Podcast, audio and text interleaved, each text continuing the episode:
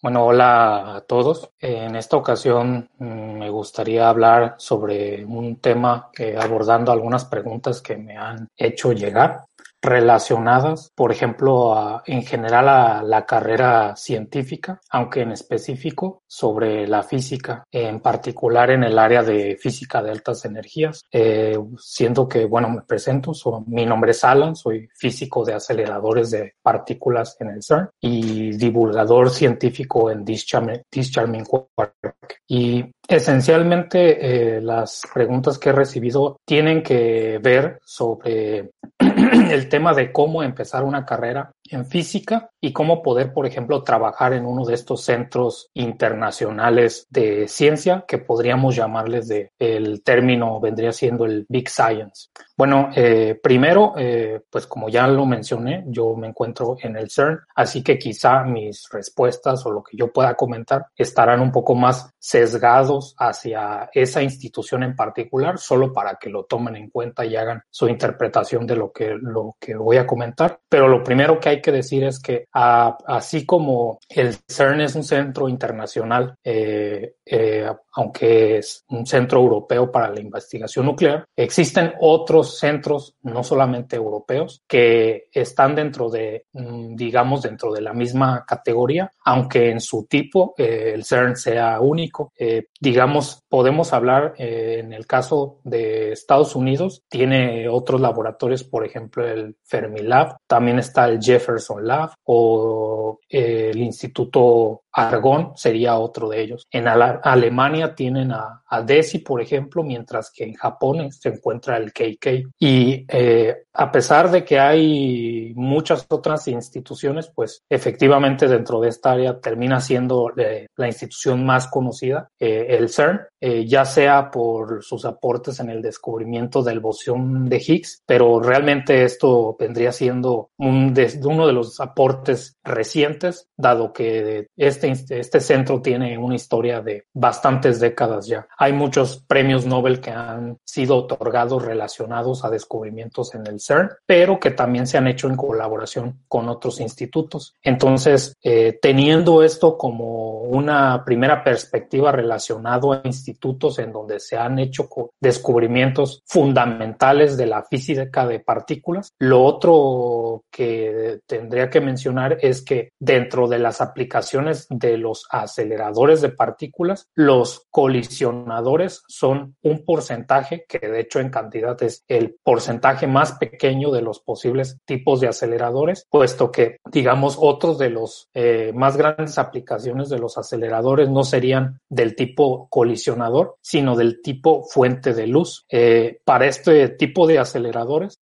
el objetivo, a diferencia de un acelerador circular, por ejemplo, que es, entre otras cosas, buscar cómo reducir la pérdida de energía mediante el mecanismo de emisión de radiación sincrotrón, que es ocasionado por tener partículas con carga eléctrica sometidas a una trayectoria circular y que ésta a su vez induce una aceleración y que ese es el mecanismo fundamental por el cual la radiación se puede eh, producir, la radiación electromagnética en una fuente de luz sincrotrón se busca precisamente inducir este tipo de, este tipo de emisión, pues es la luz que se emite dentro de estas fuentes de luz sincrotrón, como se les conoce, la que puede eh, tener muchísimos tipos de aplicaciones y terminan siendo instituciones de naturaleza multidisciplinaria. La referencia en el mundo también está eh, en Europa, de hecho también está aquí en Francia y se encuentra aproximadamente a dos horas de la zona del CERN, que es en la ciudad de Grenoble, en Francia.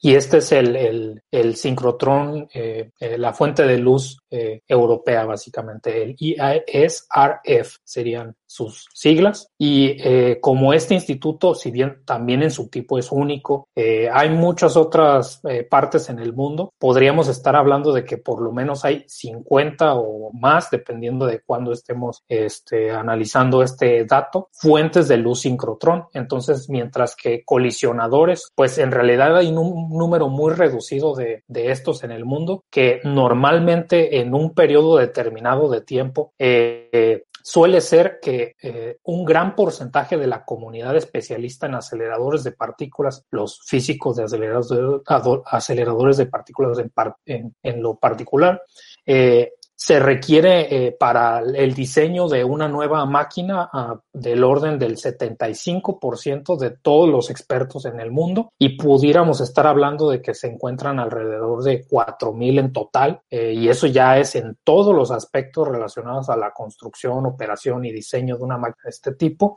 mientras que para las fuentes de luz sincrotrón pues sí se encuentran muchas otras eh, en el mundo. en América Latina ya en particular, el, el primer país que logró construir exitosamente una fuente de luz sincrotrón fue Brasil. Y de hecho ha sido tan exitoso su modelo que se encuentran en la, en la fase de construcción de una segunda fuente de luz. Y hay otros países, por ejemplo México, que tienen programas para planear, para que están planeando, mejor dicho, en un futuro eh, más o menos cercano, la construcción de una fuente de luz. Entonces, esta es, digamos, una otra nada más um, aplicación de los aceleradores de partículas pero también no tienen que llegar a ser de estas dimensiones. Un colisionador como el LHC es de una circunferencia de alrededor de 27 kilómetros. Eh, su potencial sucesor, el Future Circular Collider o el FCC, que de hecho soy parte del grupo de diseño como otras muchas personas dentro de distintas eh, áreas del conocimiento. Eh, este potencial sucesor sería construido en un anillo de aproximadamente cuatro veces este tamaño, es decir, 100 kilómetros de circunferencia. Comparativamente, una fuente de luz podríamos estar hablando de muchísimo menos, que bien podrían ser alrededor de 3 kilómetros, ¿no? Digámoslo eh, así. Eh, por otra parte, hay otro tipo de aceleradores que son ya del tipo lineal, tal cual su nombre proviene de la geometría, una línea recta, que está constituido de una sucesión de cavidades de aceleración que son las responsables de acelerar y de transferir, en otras palabras, la energía de los campos electromagnéticos de radiofrecuencia hacia las partículas. Y mm, en este tipo de aceleradores lineales los encontramos en muchos otros tipos de, instituciones por eh, por ejemplo, en los, en los hospitales, pues tienen aplicaciones médicas. En el caso de preguntarnos por qué se requiere de menor tamaño, resulta que, eh, por ejemplo, en un colisionador, el objetivo, como lo mencioné, es alcanzar eh, altas energías, una determinada alta energía para producir eventos de naturaleza eh, que solamente pueden suceder a esas energías como la producción de bosones de Higgs o otro tipo de procesos fundamentales. Pero en el caso de, de una fuente de luz sincrotrón, dado que el objetivo es radiar la mayor cantidad de energía con determinadas características, se utilizan propiamente electrones, que sería la partícula estable y más fácil de proporcionar como fuente, y típicamente estamos hablando de uno de entre 1 y 3 gigaelectron volts, mientras que, por ejemplo, la energía eh, a la que puedes producir o comenzar a producir un bosón de Higgs de manera directa eh, es aproximadamente 120 eh, gigaelectron volts, ¿no? Entonces estamos hablando de, estamos hablando del mismo rango de altas energías, pero un colisionador tendría aproximadamente 40 veces más energía para este caso en particular con respecto a una fuente de luz. Y una fuente de luz, dado que la aceleración a la que se ven sometidas las partículas depende del radio de curvatura de las trayectorias. En un colisionador tiene sentido hacer la circunferencia cada vez mayor para hacer el radio de curvatura cada vez menor, para radiar menos energía. Y en una fuente de luz sincrotrón se busca hacer lo opuesto, hacer la circunferencia cada vez más pequeña para tener un radio de curvatura cada vez mayor y a su vez la aceleración induzca la mayor cantidad de radiación electromagnética posible. Y esta luz es la que se utiliza para estudiar desde de, sistemas que vienen siendo, por ejemplo, desde la biología, materiales, eh, pueden ser el, estudio de las mismas secuencias de, de, virus, también eso se puede hacer. Hay aplicaciones arqueológicas, es decir, una fuente de luz es a lo que el microscopio a las escalas de micras, el, una, un sincrotrón, aunque bueno, podríamos discutir por qué históricamente no se buscó un nombre así, pero genuinamente creo que si yo les comentara que un sincrotrón pudo haber habérsele llamado nanoscopio, se entendería que es un dispositivo con la capacidad de, de estudiar la naturaleza del orden de micras, mientras, mientras que, por ejemplo, un colisionador eh, sería algo así como un eh, fentoscopio, que sería como un dispositivo capaz de estudiar la naturaleza eh, del orden de femtómetros, ¿no? O dependiendo eh, la escala a la que a la que estén sucediendo estos estos procesos. A lo que quiero llegar con esto es que cuando hablamos de física o específicamente física de altas energías y específicamente de aceleradores de partículas, en realidad hay todo un mundo para elegir, ya sea colisionadores, fuentes de luz, eh, y hay otros tipos eh, más de aceleradores que no tendríamos tiempo en este momento de enlistar,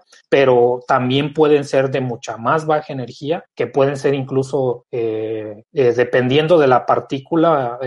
ya sean protones o electrones, pues las escalas de energía van a variar, pero podemos tener un acelerador de electrones, por ejemplo, para aplicaciones,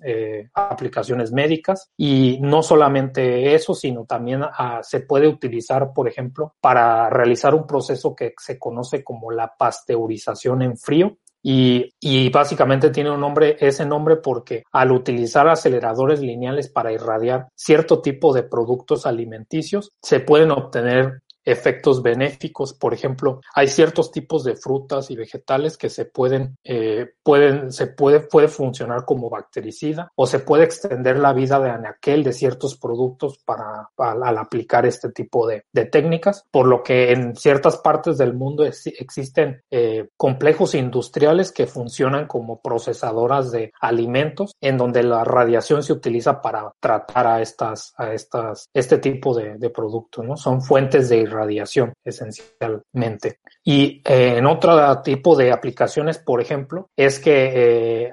existen ciertas instituciones, por ejemplo, que te tienen eh, operando reactores de naturaleza experimental, en las cuales la radiación que se emite de estos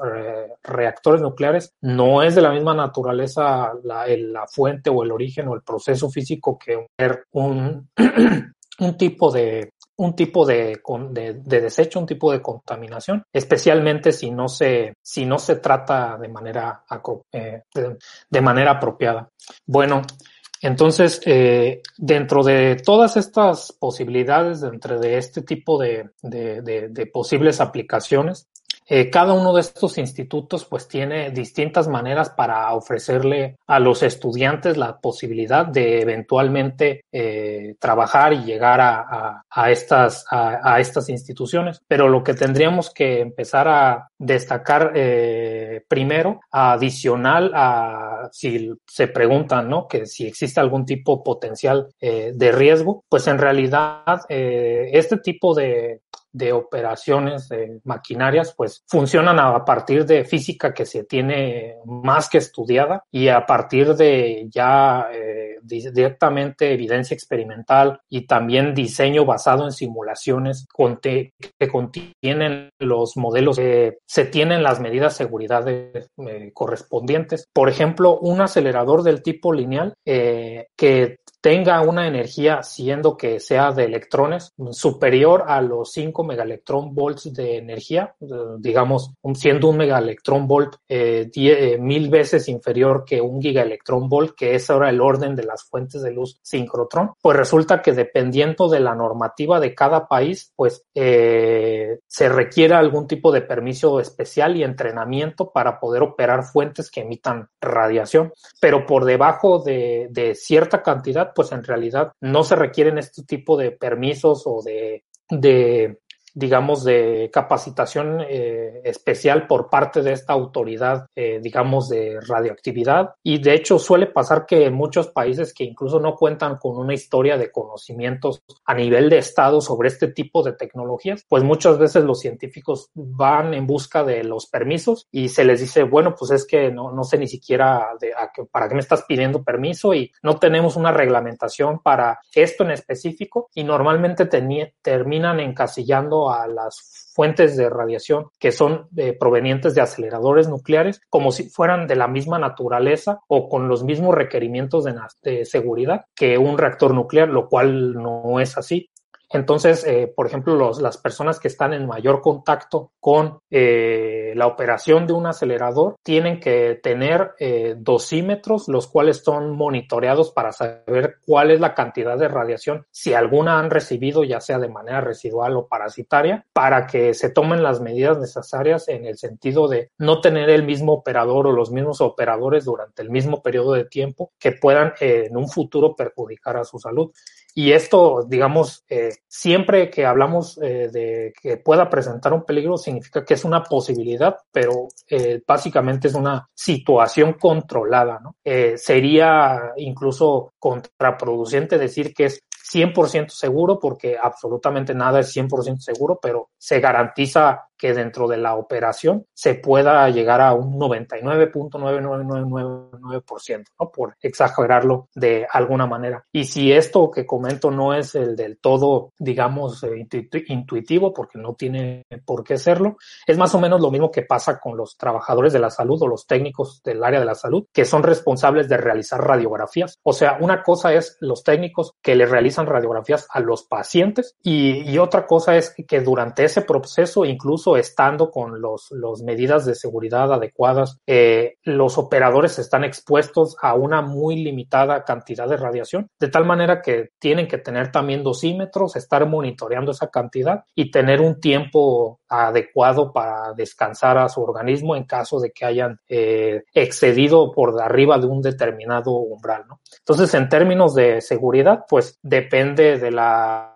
de la energía a la que se esté trabajando, va a ser la radiación que se pueda producir. Y, por ejemplo, eh, como lo menciono, ¿no? Los, los de muy baja energía no requerirían más que las dentro de las instalaciones en donde se tenga, pues un búnker de concreto de determinadas características y pues todo se opera de manera eh, remota. Eh, lo, los operadores o los controladores están por fuera del búnker y por uh, más allá de eso no hay, no representa ningún tipo de peligro. Eh, por arriba de un umbral de 5 megaelectron volts, como ya es una energía que puede comenzar a, produ a, producir otros fenómenos físicos como la producción de pares, eh, que ya tendría que entrar como más a detalles técnicos, pues sí ya se requiere otro tipo de búnkers especiales y estar más alejados de esas, de esas instalaciones. Y por ejemplo, ya a las mayores escalas a las que se ha podido llegar en la civilización humana a través de un acelerador, pues eh, esa es la razón por la cual eh, un colisionador como el gran colisionador de hadrones se construyó por lo menos 100 metros bajo tierra, por lo cual eh, cuando está en operación o cuando estaba en operación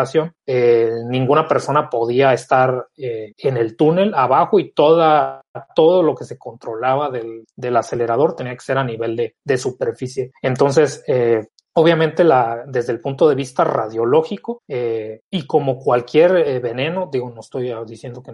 directamente lo podamos interpretar así, pero el, la dosis hacia el veneno, entonces es lo mismo, o sea, no es si es peligroso o no, sino cuánta dosis de radiación recibes, eso va a determinar si resulta ser peligroso o no, y siempre está este, tomado en cuenta y controlado. Bueno, ya mencionado eso, eh, en todos estos institutos o en general eh, en el campo de, la física, pues en realidad eh, ya quedó muy atrás la imagen de los científicos de hace unos siglos que podían funcionar y operar de manera aislada y que tenían financiamientos ya sea propios o, estando cierto, eh, determinados eh, bajo determinada protección de algún estado, de algún gobierno, de algún imperio. Eso era común en, el pasado para los científicos que a lo mejor son los nombres que más nos, nos puedan resonar en la, actualidad. Pero hoy en día, pues la forma en la que se hace ciencia es completamente distinta a la que se hacía en el pasado, aunque sigamos usando el mismo método, que es el método científico, ¿no? Entonces, una cosa es el método científico y otra es cómo es que se estructuran los científicos para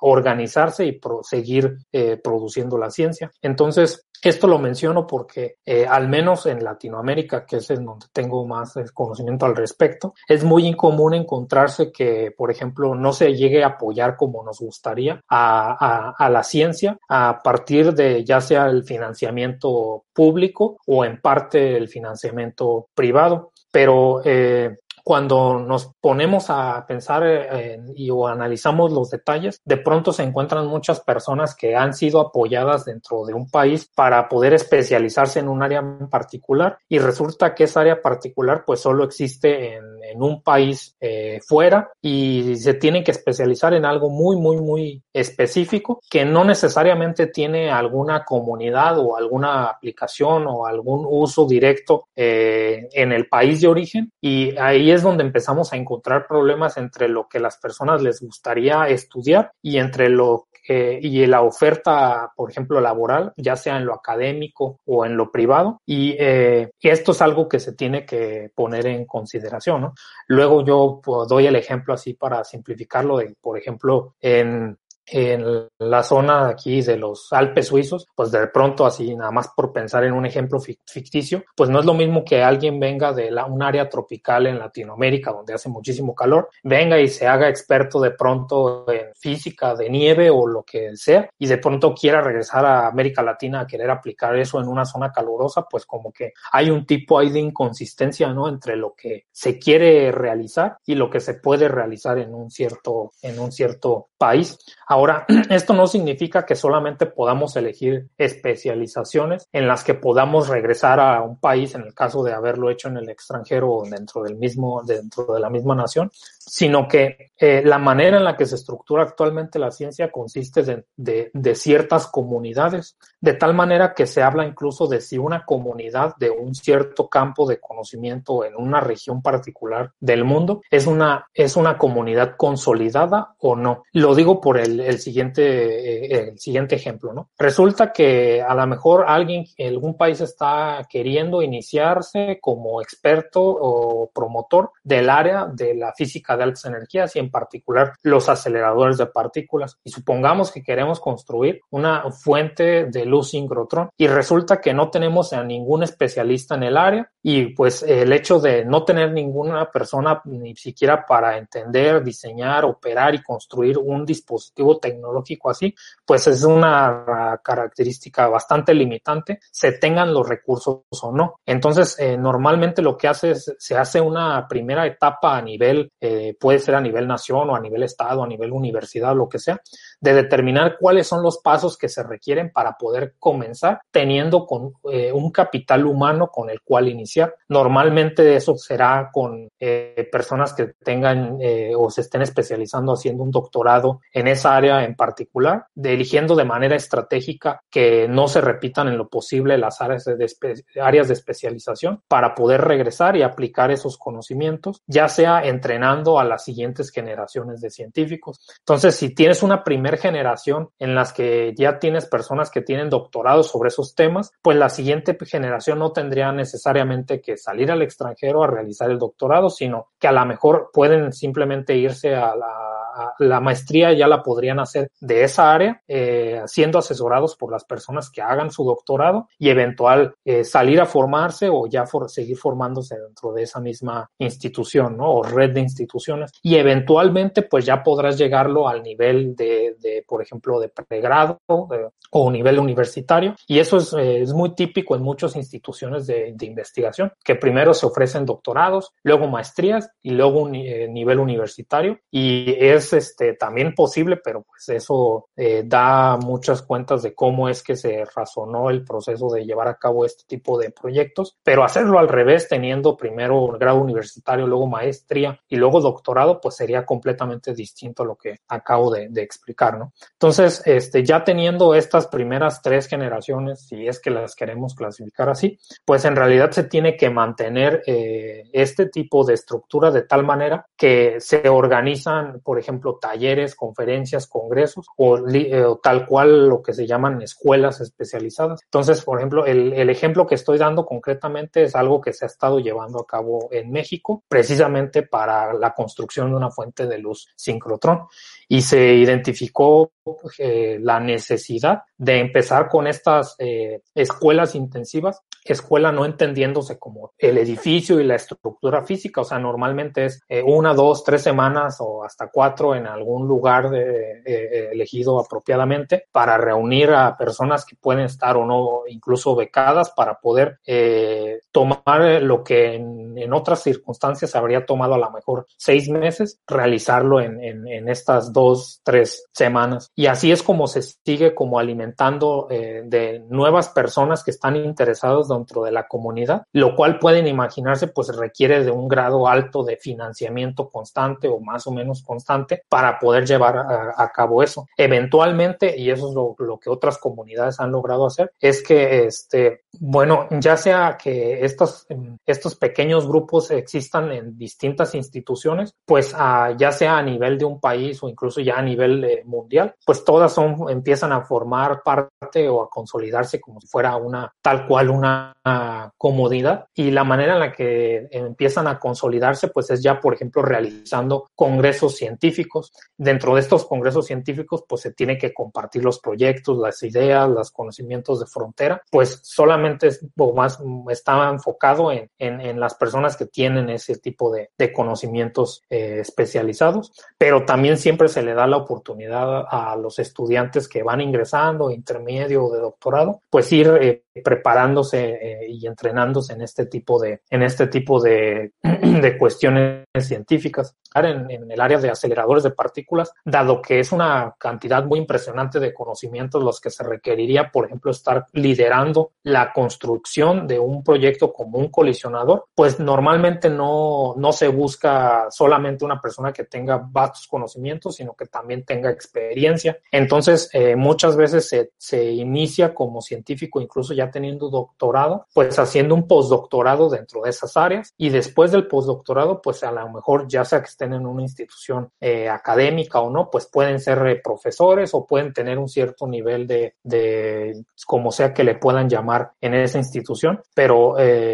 profesores asociados o investigadores asociados, usuarios. Eh, lo que importa es, eh, lo que importa en este, a estas alturas es de que, o lo que quiero transmitir es que desde las personas que están eh, a nivel universitario hasta las personas que están a punto de jubilarse siendo expertos y líderes en su campo, la idea es que básicamente hay un continuo de personas de tal manera que las personas que se van jubilando de ese campo sean reemplazadas eventualmente por las personas que apenas van entrando en ese campo. Y entonces es cuando ya puedes empezar a hablar de que esta comunidad de científicos de este determinado campo del conocimiento eh, está consolidada. Ahora, eh, solamente estoy hablando de aceleradores de partículas, pero también tiene que ver, bueno, dentro del área de altas energías, la, el área de, de reactores nucleares. Entonces, eh, los reactores nucleares y los aceleradores de partículas, aunque los podamos encasillar dentro de una misma área que sería el área de, de, de altas energías. Eh, en realidad no es tanto así porque en un reactor nuclear los procesos suceden precisamente a escalas de núcleos, mientras que, un, por ejemplo, un colisionador de partículas eh, en la frontera de la física pues ya no está operando a nivel de núcleos, sino que está uh, operando a nivel de partículas fundamentales. Entonces esa sería una primera distinción de que estamos hablando de escalas de energía y de espacio-tiempo eh, completamente distintas. Aún así, hay muchas relaciones entre, dentro de estas áreas. Por ejemplo, eh, hay una, eh, algo que es importante mencionar y que desafortunadamente ya está impregnado en el imaginario colectivo, es que cuando las personas escuchan nuclear, indudablemente lo asocian con algo peligroso. De hecho, las preguntas que surgen acerca de estos temas normalmente tienen que ver con si es peligroso o no, como se podrán haber eh, dado cuenta en algún momento. Bueno, resulta que efectivamente, históricamente han habido problemáticas bastante graves relacionadas a este tipo de tecnologías. Hablo de reactores nucleares en particular, pero de, incluso dentro de esto se tienen que clasificar en los reactores que operan bajo la fisión nuclear, que son los que de hecho han eh, ocasionado este tipo de problemáticas, y los reactores de fusión nuclear, los cuales todavía se continúan en desarrollo eh, y eventualmente podrían ser una solución a uno de los grandes problemas que tenemos en la actualidad, que pues es básicamente suministrar energía de manera limpia, pues mientras que un reactor nuclear de fisión es parten de átomos más pesados, por ejemplo el uranio, que van desintegrándose hasta cierto punto, produciendo energía en, durante ese proceso pero no lo hace de manera infinita y queda un residuo que sigue siendo nuclear, pero que ya no se puede o ya no se podía utilizar como combustible. Y eso ocasionó que se sean categorizados en distintas generaciones y en alguna generación de los reactores de fisión nuclear son capaces de utilizar los desechos del combustible nuclear de la generación anterior como combustible de esta generación. Y aún más, el, uno de los principales problemas que tenían los reactores del pasado que los hacía eh, intrínsecamente inseguros era que las reacciones termonucleares tenían que estar siendo, eh, eh, solamente se podían controlar y básicamente funcionaban a partir de, ingresar o remover determinadas barras de grafito. Bueno, los detalles ya tendrían que ser dejados para otra ocasión pero el punto que era un proceso bastante delicado, de tal manera que, por ejemplo, si se acababa el suministro eléctrico y se tenía que enfriar el reactor, eh, se tenía que hacer rápido y de manera bastante controlada, pero si aparte se dañaba, por ejemplo, la forma en la que se podían operar las bombas para enfriar esto, pues eso era lo que originaba muchas de las catástrofes, ¿no? Entonces, hay, hay ejemplos, pues, digamos, uno de los más recientes, podríamos estar hablando del caso de Japón, en donde ya se tenía visto que efectivamente tener un suministro de agua para inmediatamente enfriar los reactores en caso de que fueran necesarios, pero como lo que ocurrió fue un tsunami que terminó destruyendo los contenedores en donde se tenía el diésel que iba a operar las bombas en caso de emergencia para poder bombear el agua y mitigar este eh, el núcleo del reactor, pues eso terminó en eh, pues un, un, grave problema, ¿no? Cosa que se ha ido aprendiendo eh, al respecto, pero otra vez, estas son reactores de fisión nuclear y reactores que eran de una determinada generación. Actualmente, y de hecho en particular en Japón, habiendo aprendido esa, esa pues, lección, se encuentra en desarrollo de una siguiente generación de reactores nucleares que se conecta ahora con el área de aceleradores de partículas, porque ahora, eh, digamos, previamente, la reacción termonuclear se, se tenía que inducir eh, a través de, del mismo material eh, eh, del mismo material radiactivo, lo cual hacía complicado, pues básicamente apagar, si así lo queremos ver, esa reacción termonuclear. Pero actualmente los aceleradores que están siendo desarrollados, eh, básicamente los neutrones que activan la reacción termonuclear no provienen necesariamente del decaimiento del, mm, del combustible nuclear del reactor, como son los de las generaciones pasadas, sino que se utilizan aceleradores de partículas, eh, típicamente pueden ser de electrones que al hacerse incidir sobre ciertos objetivos de determinado grosor y material y densidad, estos producen las partículas que eventualmente decayendo en, neutrones puedan eh, incidir en el material eh, o en el combustible nuclear del reactor e iniciar la reacción termonuclear. De tal manera que si se acabara el suministro eléctrico por cualquier tipo de razón, incluyendo una catástrofe como un tsunami, un terremoto, lo que sea, simplemente el acelerador sí está diseñado porque así lo requiere, que si deja de tener el suministro eléctrico, simplemente el flujo de neutrones se apaga y la reacción termonuclear también se apaga, lo que los haría inherentemente seguros. Entonces, pues hay un desfase completamente de lo que representa el seguro, la seguridad de un reactor, ya sea de fisión o de fusión, en el imaginario colectivo con respecto a lo que es tecnológicamente posible en la actualidad. Entonces, mientras que hay muchos países que han entendido pues que eh, eh, la única, eh, una de las maneras más efectivas de, poder producir la cantidad de energía que se requiere y al mismo tiempo reducir el impacto, nuestra huella ambiental en, en, bueno, en nuestro ecosistema es mediante el uso de tecnologías nucleares, ya sea de fisión o de fusión nuclear, pero como muchas veces ya se tiene esta imagen negativa. Una vez que las personas escuchan la palabra radiación, reactor o nuclear, simplemente ya se apagan y ya no están abiertos a discutir cuáles son las posibilidades y nos quedamos en la conversación como si estuviéramos hablando de hace tecnología de hace eh, 50 años, ¿no? Lo cual eso no, no tiene mucho sentido. Entonces, como para recapitular un, momento dentro de estas áreas de la física, pues eh, efectivamente el área nuclear es una, el área de, alta de, física de partículas es otra, pero tienen todas estas relaciones que se pueden este, integrar y hay muchas personas que inician siendo especialistas en aceleradores de partículas y luego cambian a, a hacerse especialistas en tecnologías nucleares o pueden ser al revés, ¿no? No, no, no, eso no afecta una cosa o la otra.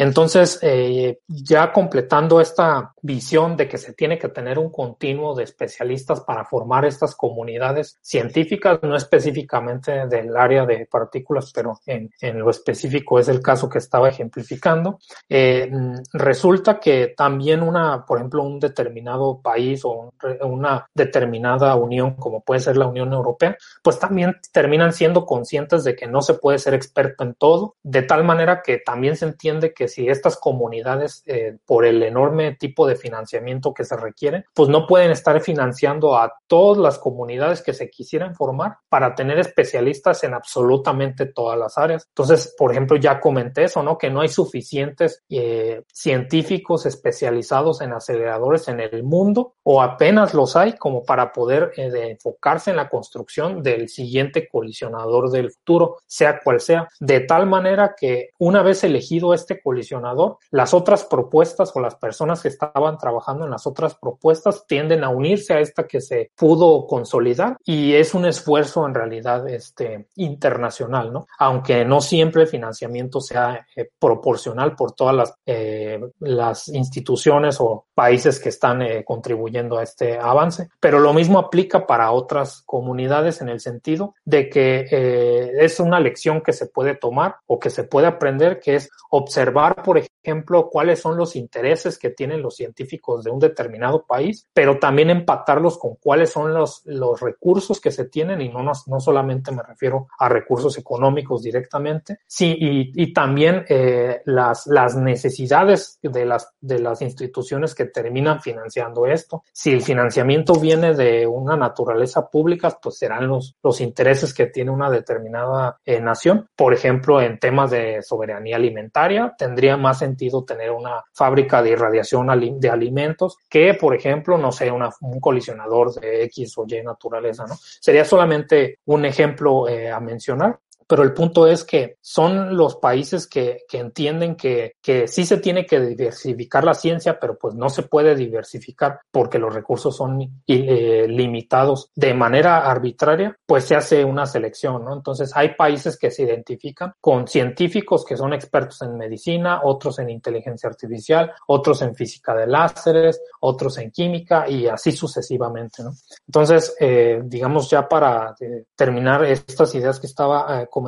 El otro aspecto es sobre específicamente la financiación eh, o el tipo de financiación, porque resulta que a pesar de que a muchos nos gustaría, bueno, al menos en Latinoamérica es así, que los gobiernos inviertan directamente de fondos públicos cada vez más, no solamente es cierto que sería beneficioso invertir más, sino que hay una proporción a la que normalmente no prestamos atención, pero que sí se tienen estadísticas al respecto, de cuál es la proporción del financiamiento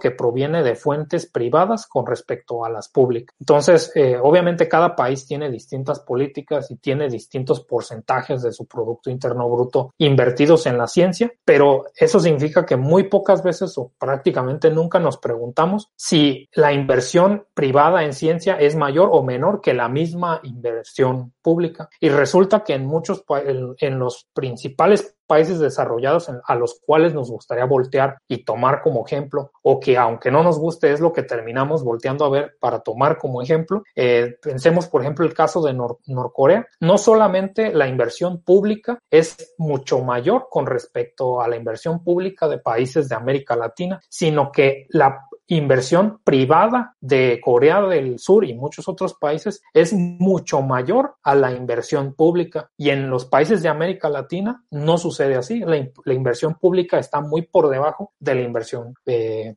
pública, lo que significa que hay un compromiso pendiente para poder empezar a establecer lazos de colaboración entre las instituciones públicas y los científicos que mayoritariamente es en donde se encuentran y las instituciones privadas o las que se encargan de hacer, por ejemplo, la innovación industrial. Pero eso tiene sus detalles porque aquí no estamos implicando que la ciencia necesariamente tenga que tener alguna aplicación y de serlo tampoco necesariamente sea una aplicación industrial. Si la tiene, pues perfecto, pero muchas veces los conocimientos científicos resultan en aplicaciones científicas muchísimas décadas después, incluso, o sea, uno de los casos pudiera ser la misma invención del láser que primero tuvo que hacerse la descripción física, se hicieron los primeros prototipos, se construyeron los láseres y nadie sabía para qué podía servir. Y hoy en día, toda, muchísima parte de las, de las tecnologías que disfrutamos en día a día dependen directa o indirectamente, por ejemplo, del, del láser. Entonces hay eh, este otro compromiso pendiente de poder hacer la apropiación social de la ciencia y es parte de lo que en el proyecto This Charming Quark intentamos hacer, que es eh, transmitir la, el mensaje de que el del fin de la ciencia no es que tenga una aplicación directa o indirecta, sino que el conocimiento científico es un bien en sí mismo. Entonces, si por un lado tenemos que el conocimiento es un bien en, sí mismo,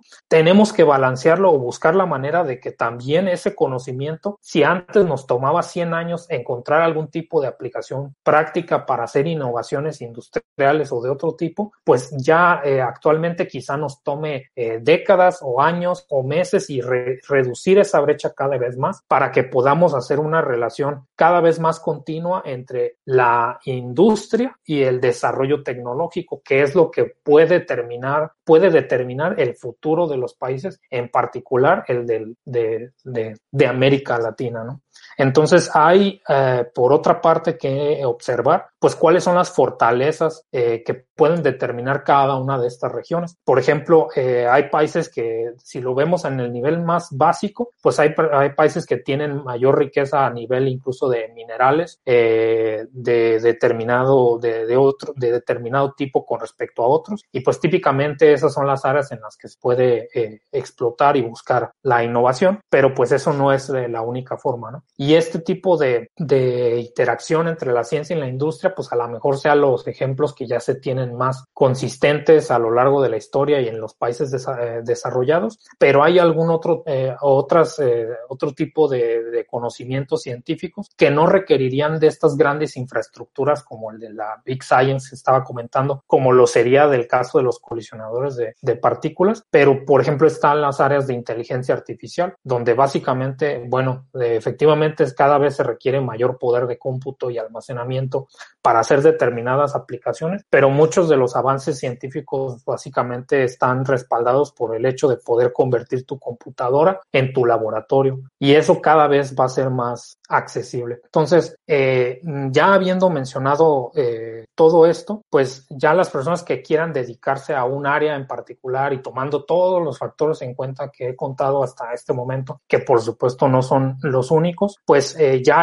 no estamos hablando de la ciencia y su financiamiento en lo, en lo, en, en, la, a nivel de comunidades o a nivel de países, sino a nivel individual. Y la forma en la que funciona normalmente a nivel individual es que dependiendo de qué tan consolidada esté un área, que a su vez indirectamente es una medida del nivel de financiamiento público-privado que ha logrado eh, conseguir a lo largo de las distintas generaciones, pues es lo que determina, por ejemplo, que eh, si alguien quiere ser, estudiar física y especializarse en un área, es posible que te encuentre incluso becas para hacer eh, apoyos en muchos niveles. Entonces, ya sea pues, que las instituciones que ya hablé, ¿no? Como en el CERN, el KK, el DESI, JLab o Fermilab y muchos otros institutos tienen programas, digamos, cada uno con sus distintos eh, detalles, con sus distintas condiciones y pues no, no, no siempre se pueden aplicar porque incluyen eh, factores como cuál es el, el, el, área del conocimiento del cual se proviene, el nivel de escolaridad, el, el, lugar de procedencia también es un factor, así que todo eso se tiene que eh, ver antes de, de, de, de, querer aplicar a, a este tipo de, oportunidades, pero esencialmente eh, el primer nivel serían los,